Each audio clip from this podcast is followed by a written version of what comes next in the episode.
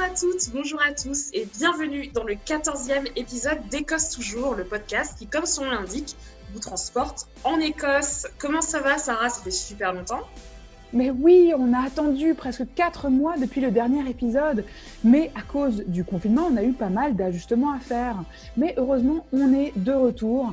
Euh, d'ailleurs, vous vous, souvenez, vous en souvenez peut-être, on avait fait un live sur Instagram au courant du mois d'avril et vous aviez été d'ailleurs nombreux à nous suivre.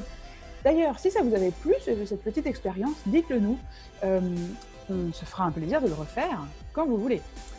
Et sinon, qu'est-ce qui s'est passé d'autre? On a lancé notre site internet, c'est une grande, euh, un grand chantier. Hein Complètement. Donc euh, voilà, tout bêtement, c'est écossetoujours.com.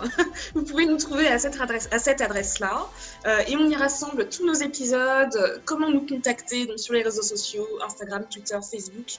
On a aussi mis en place un Tipeee pour si vous avez envie de nous jeter quelques sesterces. Donc si vous aimez notre travail, parce que oui, c'est beaucoup de travail et de passion de préparer la mine de connaissances sur l'Écosse et le Royaume-Uni, qui Écosse toujours. Eh bien, n'hésitez pas à mettre quelques pièces dans le chapeau. Et aujourd'hui, comme on a besoin de bonnes nouvelles, on s'est dit qu'on allait faire un épisode feel good, euh, avec plein de choses positives dans un océan d'informations assez affreuses. Et on a choisi quelques nouvelles qui nous, nous ont touchés, nous ont fait sourire. Et on a eu envie euh, de les partager avec vous, loin euh, de la pandémie, loin du virus. Mais avant ça, eh bien, c'est l'heure de la chronique. bonjour et merci. Our strength is our difference. Dinny fear it, dinny caw canny.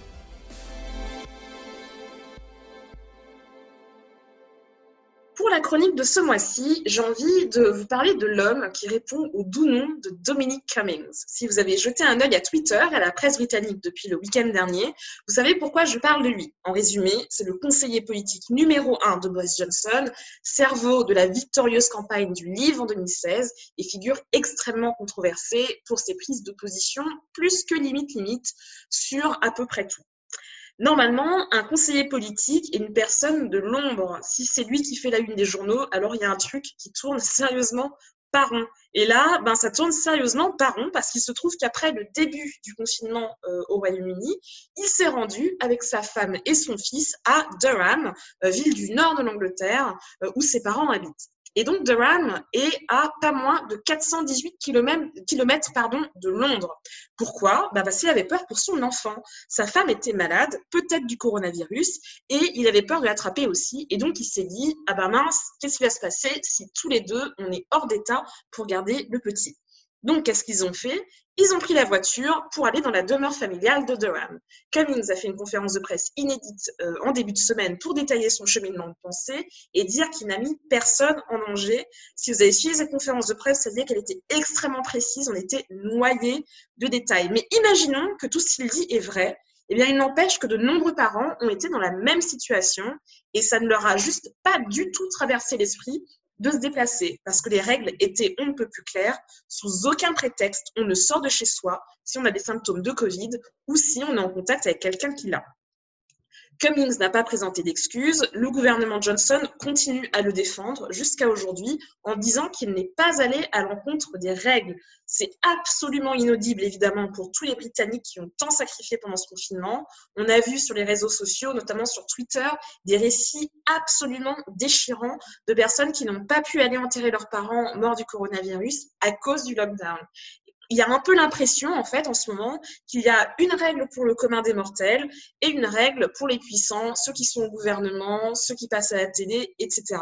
Et ça, en ce moment, c'est vraiment, vraiment, vraiment compliqué. D'autant plus qu'en ce moment, on a vraiment besoin que les gens se sentent en confiance et, en fait, en somme, pas pris pour des cons.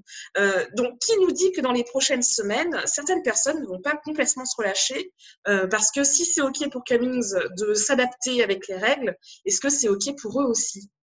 Dans les rangs du Parti conservateur, vous imaginez bien que ça râle. Il y a une quarantaine de députés qui ont ouvertement appelé à la démission de Cummings. Mais c'est pas assez pour forcer la main de Johnson, qui est très, très, très, très dépendant de son conseiller. Plus largement, ça pose la question du rôle des conseillers politiques qui, rappelons-le, ne sont pas élus ni par vous ni par moi et ne sont pas normalement des décisionnaires. Ils ne font que conseiller leur ministre. Est-ce qu'ils doivent répondre eux-mêmes de leurs actions devant le public? Ou est-ce que ce sont les politiques qu'on délie et qui, eux, prennent des décisions qui doivent être tenues responsables? C'est une question qu'on peut se poser dans plein de pays, notamment en France, et qui reviendra, j'en suis certaine, au milieu du débat démocratique, parce qu'on va finir par se pencher sérieusement sur la manière dont la pandémie a été gérée, et on va se poser la question de pourquoi on a pris une décision plutôt qu'une autre. Et oui, et puis peut-être, euh, avant d'entrer dans le vif du, podcast, on peut dire un petit mot sur la levée très progressive du lockdown en Écosse. Alors, à partir euh, du, 28 mai, eh bien, si vous avez des symptômes de coronavirus, donc à savoir tout, fièvre, perte de goût, perte d'odorat, euh, juste un des symptômes suffit, eh bien, vous devez vous isoler et vous faire tester. Pour demander un test, eh c'est très simple, il faut le faire en ligne ou appeler un numéro vert que l'on pourra préciser plus tard.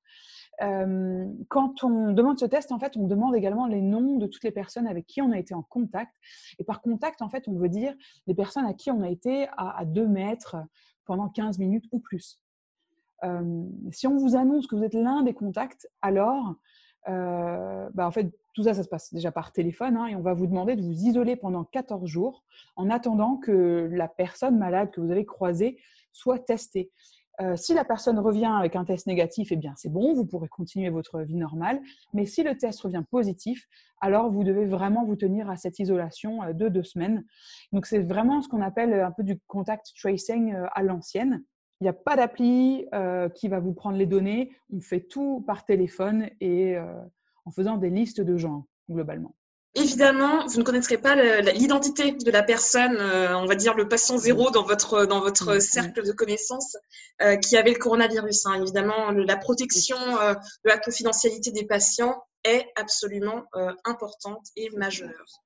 On va commencer à lever ce, confinement petit à petit, déjà à partir du 29, donc demain, pour nous, au moment où nous enregistrons, eh bien, en Écosse, on aura le droit d'aller rendre visite à quelqu'un dehors c'est en théorie une, première. Et on va pouvoir aussi euh, jouer de nouveau au golf. Euh, si c'est, enfin, c'est pas, c'est pas une blague, c'est simplement que c'est un sport en extérieur. On peut aussi commencer à jouer à nouveau au tennis si c'est un sport qu'on pratique, voire faire de la pêche. et puis petit à petit, les cafés vont réouvrir un petit peu plus tard, et puis peut-être bientôt, dans quelques mois, de nouveau un accès au, lieu touristique, mais ça, ce n'est pas encore assuré. En fait, euh, toutes les trois semaines, il va y avoir des mises à jour. Euh, donc, il n'y a pas de promesse faite, mais au moins les choses commencent un petit peu à bouger.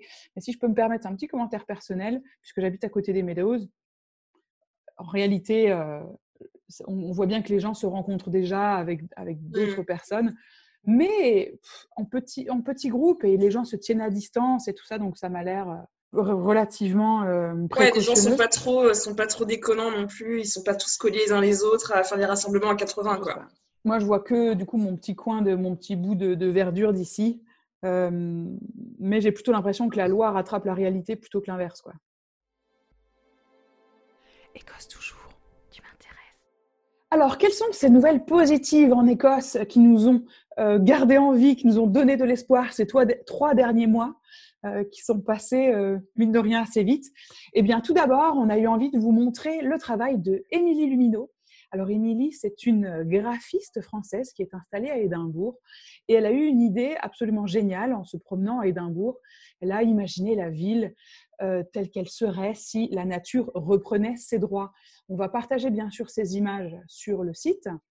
Euh, mais on vous encourage dès maintenant à aller voir ses réseaux sociaux, euh, son compte Instagram notamment, pour découvrir ses photos.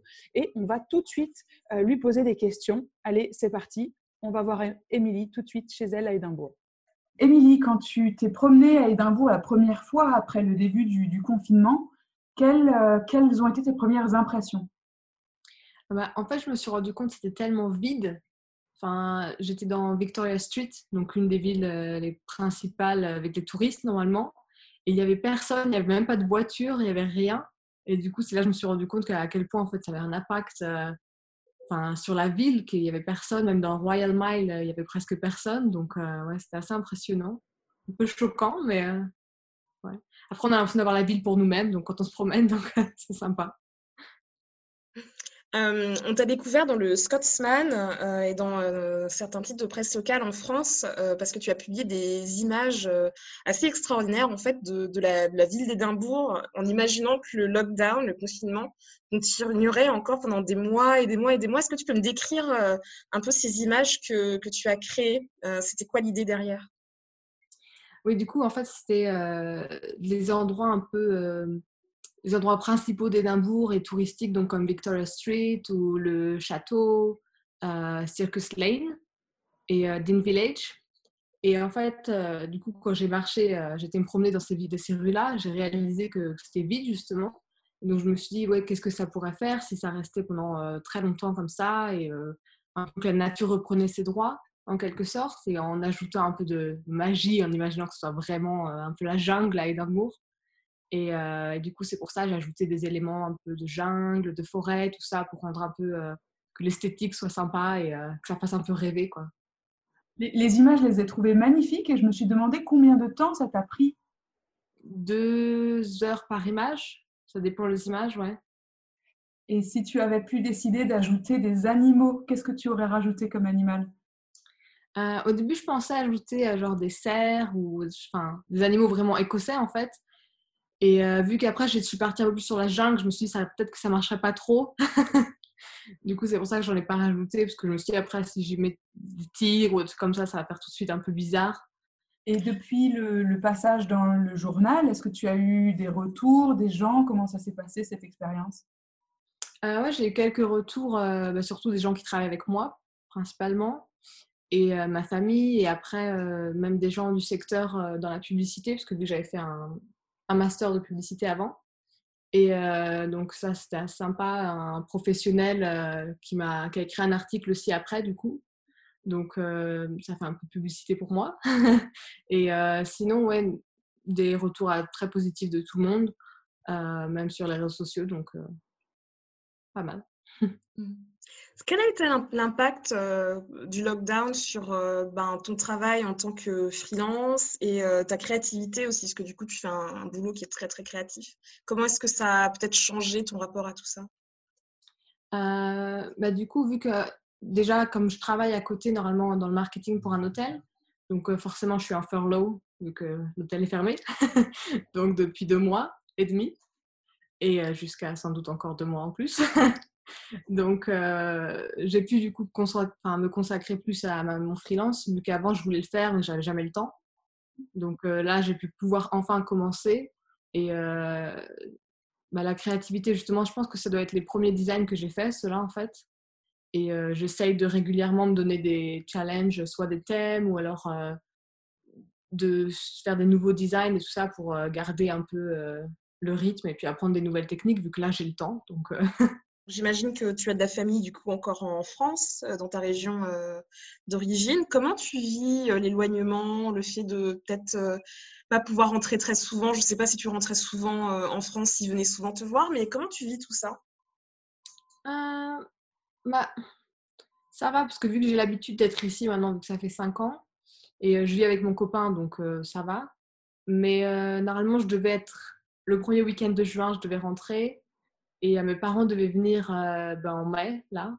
Mmh. Donc forcément, là, ça va faire longtemps mais que je ne suis pas rentrée avant, avant, depuis, avant Noël. Donc ça va faire presque six mois, donc ça va commencer à être long. J'ai des vacances normalement en, en août, donc j'espère que ça va, ça va pouvoir les avoir. Mais après, je les appelle beaucoup plus souvent que d'habitude sur Skype. Mais ouais, non, ça va. Enfin, eux, ils ont, ils ont un grand jardin, tout ça, donc je me fais pas de soucis.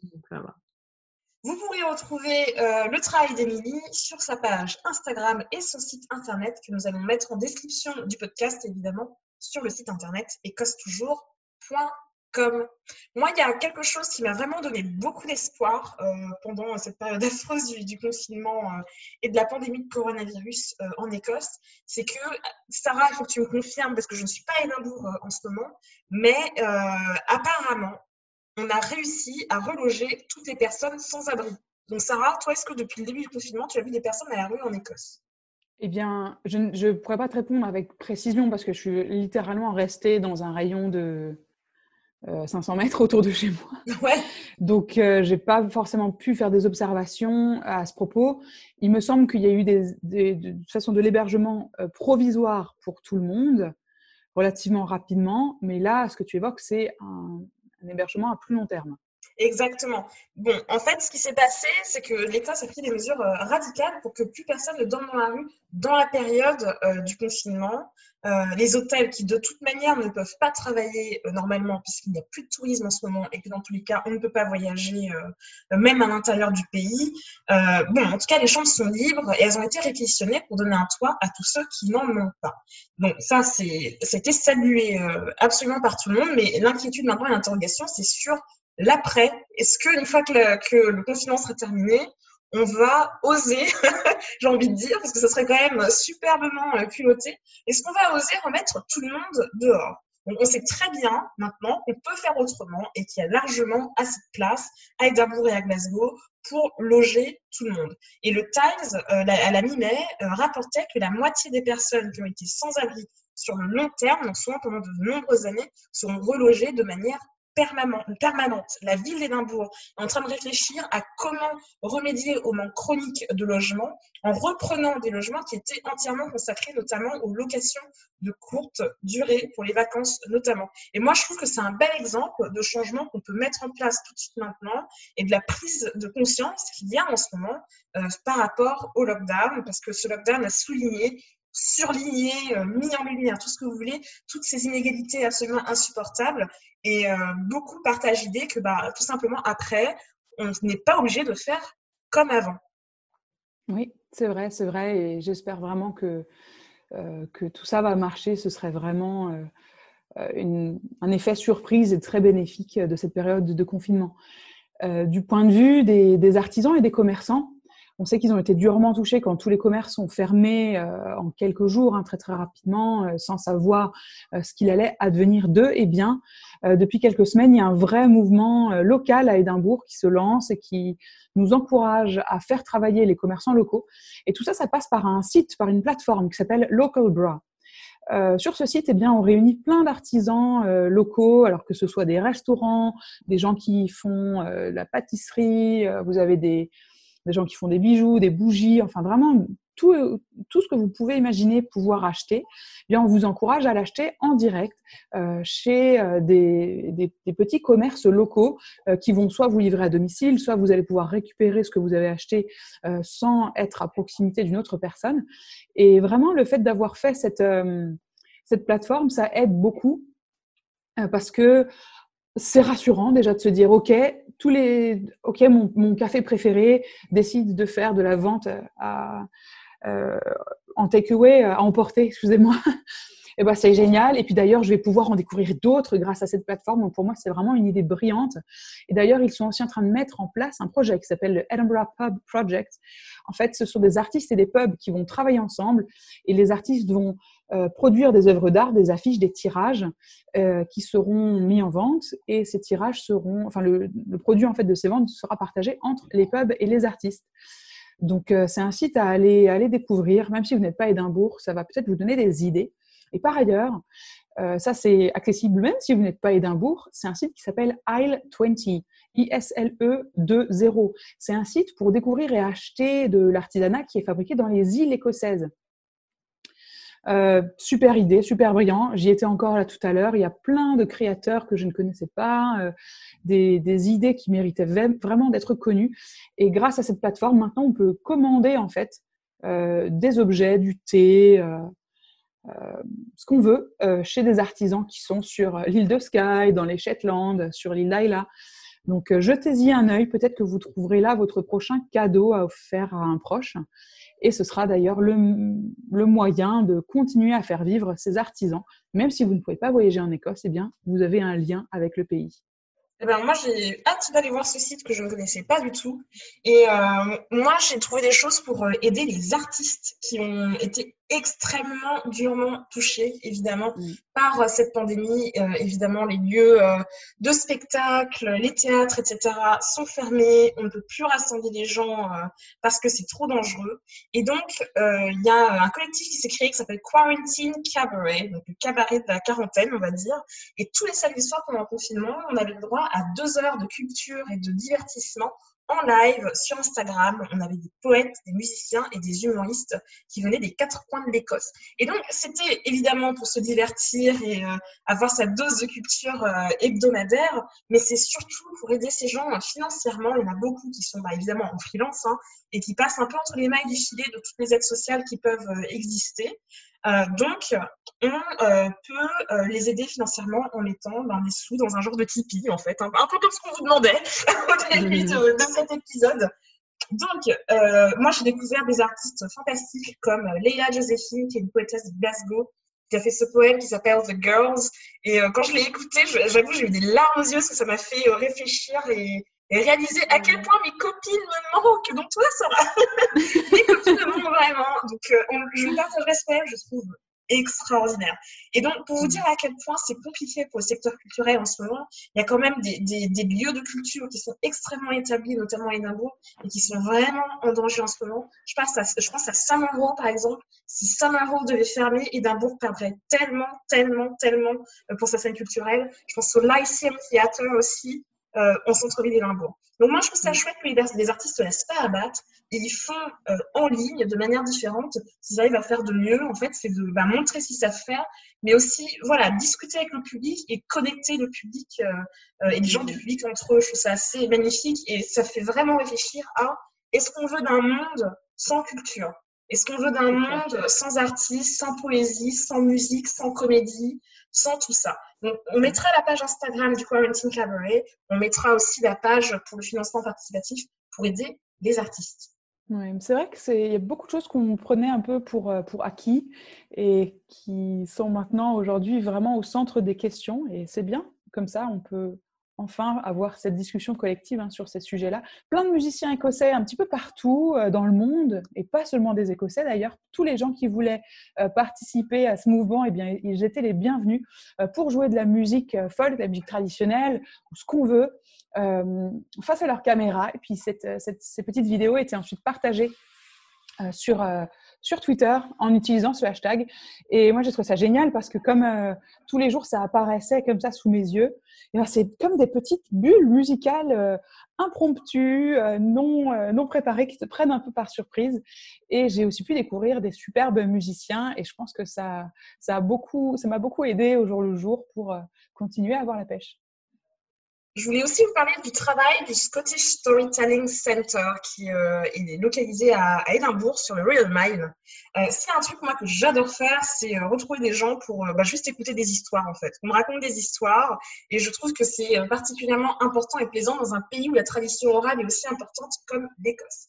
Mais bon, là encore, impossible de le faire dans les circonstances actuelle, en tout cas dans la forme que vous connaissez avant. Donc, eh ben, on fait en ligne. Donc, le, Scottish Storytelling Center fait des sessions gratuites d'heures du compte, si vous voulez, sur Facebook. Il y a des gens très, très cool, comme la storytelleuse, la storytelleuse Mara Menzies, euh, qui, est, euh, qui habite à Glasgow et qui travaille beaucoup sur l'héritage métissé de l'Écosse. Un métissage qui, d'ailleurs, s'est fait dans la violence, dans la douleur, euh, très souvent. et par le biais de ces récits, elle pousse la nation écossaise à se regarder à travers des lunettes un peu plus moderne, un peu moins idéalisé, fantasé. Et c'est toujours super beau et plein d'enseignements. Et je trouve qu'à chaque fois qu'on l'écoute, on ressort vraiment grandi et inspiré. Mmh. Donc, je vous incite à vraiment filer, euh, jeter un œil aux événements sur Facebook et sur le site internet du Scottish Storytelling Center. On mettra toutes les informations dans le podcast, en tout cas la description du podcast.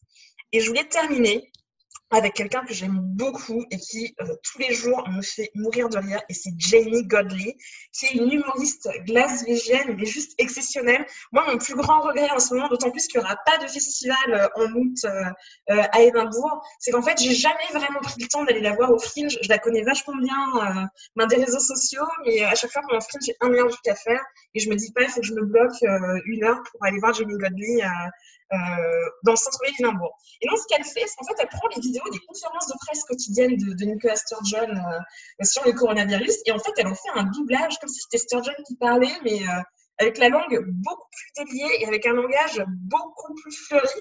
Et c'est hilarant, mais vraiment hilarant. Nicolas Sturgeon elle-même les partage, parce que bah, voilà, hein, que voulez-vous, la première ministre écossaise doit avoir le sens de l'humour.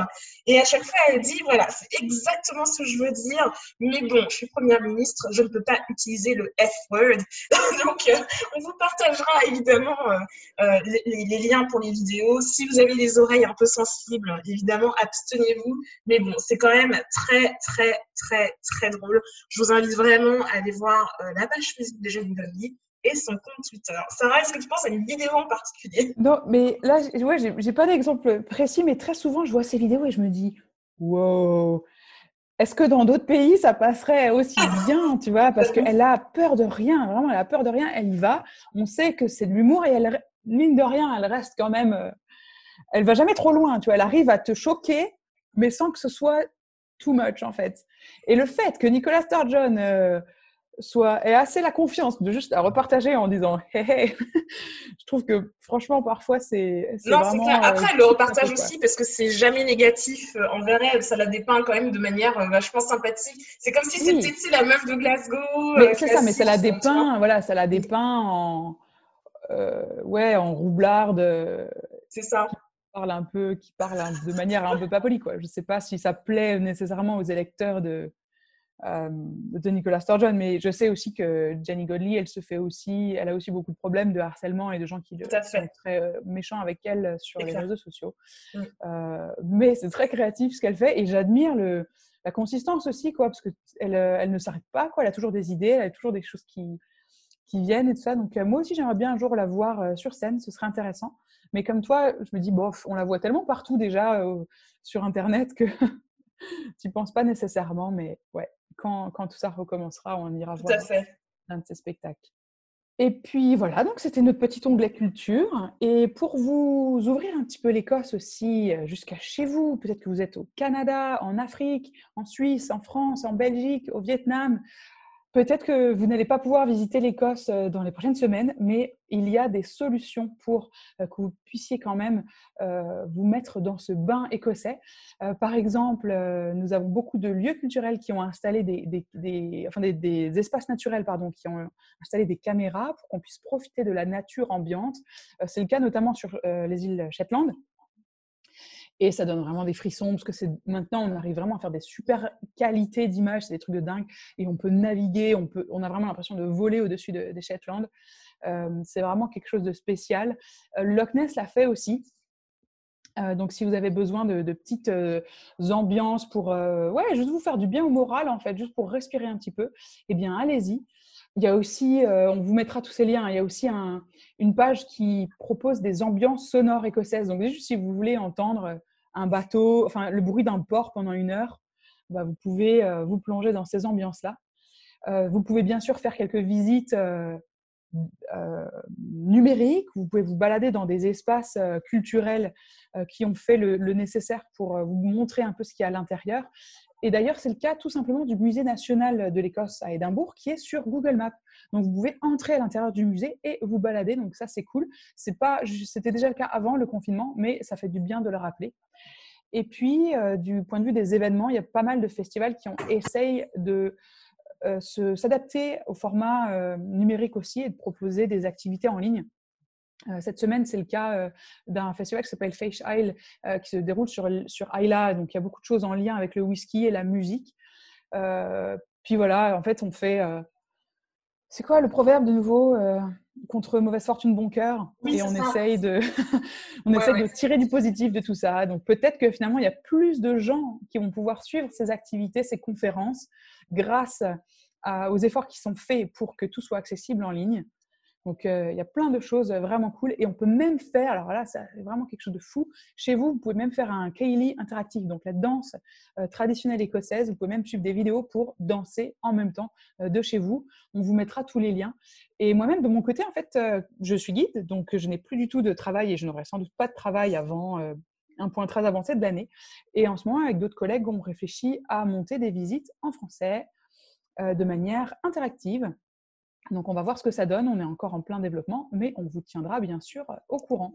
Carrément, trop hâte de voir ce que, vous, allez, ce que vous, allez, vous allez nous concocter. Avant de passer à la suite, moi j'ai quand même envie de faire un petit point justement pour parler de, visiter l'Écosse, etc. Vous êtes tellement nombreux à nous demander quand est-ce que vous allez pouvoir revenir en Écosse et franchement, enfin, voilà, on a de la peine pour vous parce qu'on sait à quel point vous voulez revenir et euh, à quel point vous voulez voyager, etc. Et ça veut dire que l'Écosse, enfin voilà, euh, l'Écosse aura toujours des visiteurs.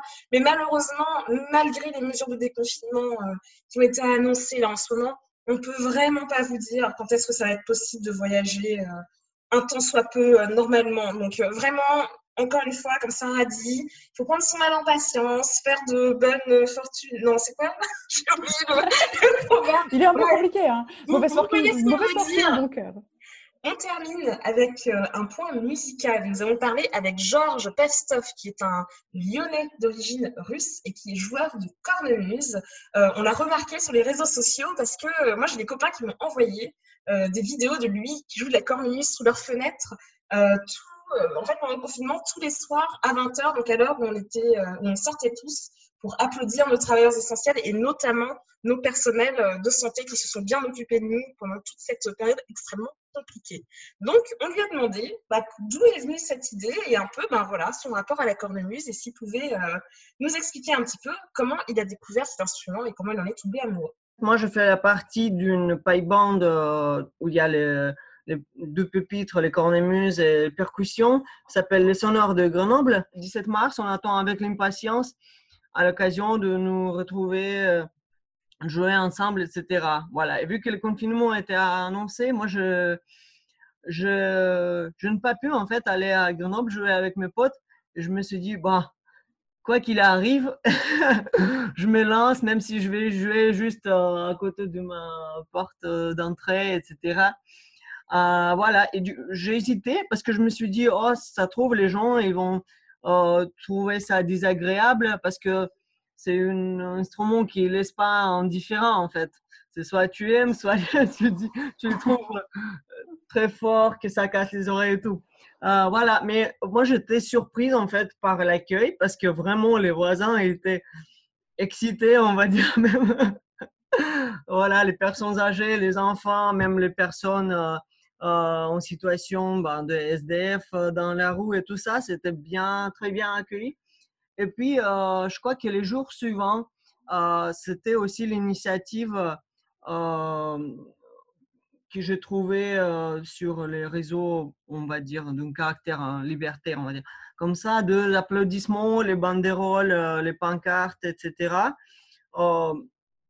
pour à la fois soutenir les personnels soignants et à la fois revendiquer euh, leurs problèmes de, financement, les ressources, euh, etc. Euh, voilà, et du coup, je me suis dit oui, pourquoi pas? En plus, moi, j'habite pas très loin de l'hôpital Saint-Joseph. et ça fait pas longtemps, en fait, mois d'octobre, je, me je me suis cassé le, poignet. Et je, je t'ai réexaminé plusieurs fois et tout. Et franchement, en plus, moi, en tant qu'étrangère, euh, je sais, j'ai vécu dans les différents pays euh, et euh, en fait, je pense que c'est important aussi de, de, se dire, de se rendre compte de la possibilité de l'accès aux aides, aux, aux, soins, en fait. Mmh. Et du coup, voilà, c'était mon façon de, les remercier, surtout que vraiment au début du confinement, il y avait plein de camions d'ambulances qui, qui, circulent avec les sirènes parce que moi j'habite juste euh, vraiment euh, deux pas de l'hôpital. Euh, voilà. Et m'envoyer, m'ont salué et tout. du coup, je me suis dit que peut-être ça fait un petit geste pour eux et pour les habitants. Bah, et pour moi, bien sûr, parce que je me fais plaisir pour sortir jouer, etc. Voilà. Du coup, c'est un petit engagement que je me, je me fais à moi-même de jouer chaque soir, même si parfois j'avais pas l'énergie de, de la motivation, etc. Euh, voilà, c'est comme ça que ça a commencé. Comment toi et la cornemuse vous vous êtes rencontrés? Moi, savoir que moi je viens d'une grande ville euh, de 1 200 000 habitants, mais où il y avait personne qui ont joué à la cornemuse. Voilà. Et moi, je suis euh, flûtiste euh, par la formation. Je commençais à l'âge de 6 ans la flûte, et puis en piano. Je, je, suis passée par la musique baroque même. mais à un moment donné, je me suis retrouvée que je n'ai pas de temps à consacrer pour les collectifs où j'avais joué la musique. Mais quand même, je voulais avoir cette impression à jouer en groupe, mais en même temps comme si tu joues, en fait, tu, joues toute seule. Mais ça donne l'impression que tu joues en groupe. Il y a un tas d'harmonies, tas d'accords dans l'instrument. Voilà.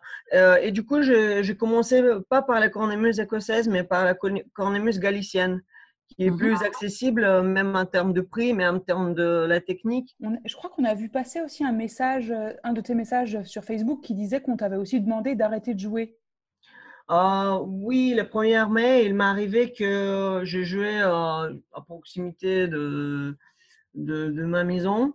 on m'avait dit, oui, les policiers m'ont dit que cette activité ne correspond pas aux activités autorisé euh, qui correspond en dérogation.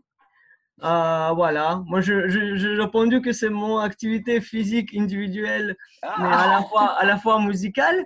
Euh, ils m'ont dit non, non, non, monsieur et tout. Euh, du coup,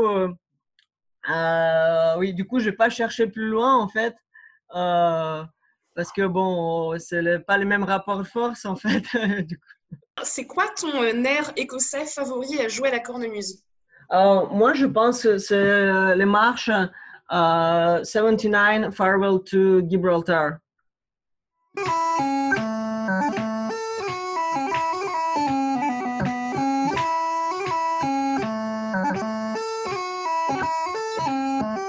Bon, je vais pas jouer tout en entier, mais voilà. C'était au practice chanter parce qu'en fait, pour les cornemuses, pour jouer à la maison, on a une sorte de flûte en fait euh, mais qui pas un instrument en soi-même. C'est juste un outil d'entraînement en fait.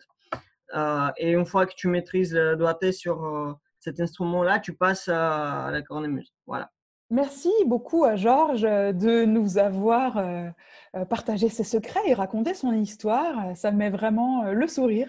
Et c'est sur ce sourire que nous allons fermer ce podcast. Mais, mais, mais, avant de nous dire au revoir, bien sûr, c'est l'heure de la devinette sonore. Devinette sonore, devinette sonore, où est-ce qu'on en est?